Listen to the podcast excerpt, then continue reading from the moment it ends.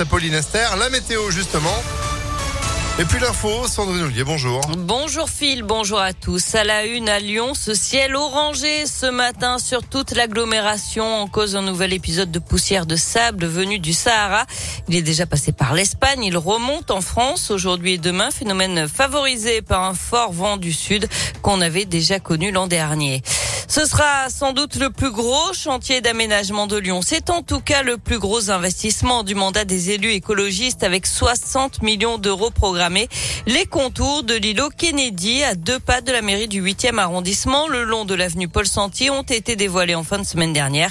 L'école JFK, JF Kennedy euh, va être entièrement détruite et reconstruite. Un complexe sportif comprenant une piscine publique va aussi voir le jour et c'est sur ce même terrain de 21 000 mètres carrés que les ateliers de la danse seront construits. Les précisions de Nathalie Perrin-Gilbert, adjointe au maire déléguée à la culture. Nous aurons trois espaces. Premièrement, une salle de création d'environ 1000 mètres carrés qui pourra euh, accueillir euh, des spectateurs. Et puis il y aura deux studios euh, de création avec une centaine de places en gradin pour, pour pouvoir là également accueillir un peu de public et un autre studio de 260 mètres carrés avec là une jauge de, de 40 places pour que ce lieu soit aussi un lieu de vie et que bien sûr nous puissions accueillir très régulièrement les enseignants, les scolaires.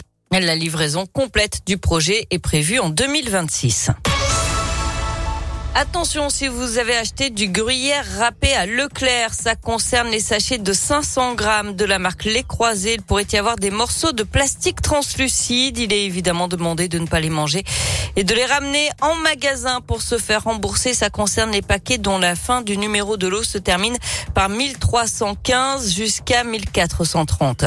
Il l'attendait depuis cinq ans, à moins d'un mois du premier tour d'élection présidentielle. Le gouvernement annonce le dégel du point d'indice des fonctionnaires et ce à deux jours d'une mobilisation pour le pouvoir d'achat. L'exécutif promet la mise en place de cette mesure avant l'été.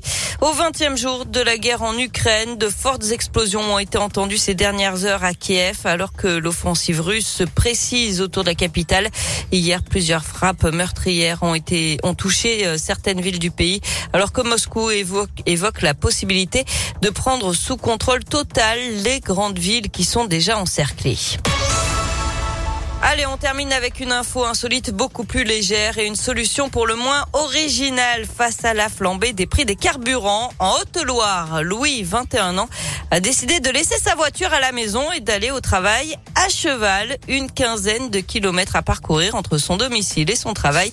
Et d'après France 3, il a choisi de venir une fois par semaine avec sa monture habituée à croiser des voitures. Le cheval, le cheval, ça m'a pris très. Et pourquoi pas Pourquoi pas Hein Avant qu'il y ait des voitures. Les solutions sont bonnes. On se déplaçait à cheval. Bon, faut prévoir quand même le, le petit seau d'eau qui va bien, puis euh, du foin aussi. Oui. Hein, faut...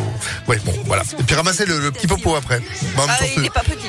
Non, ça fait de l'engrais. Merci beaucoup, Sandrine. Bon, bah très bien. Le cheval, c'est pas pour vous alors. Mais C'est-à-dire que sur l'autoroute, je suis pas sûre que ce soit très bien. Si, sur la voie de droite, véhicule lent. Bon, merci beaucoup au retour de l'info. À 9h30, restez informés à tout moment, l'actu impactfm.fr. Pour la météo, vous l'avez dit, c'est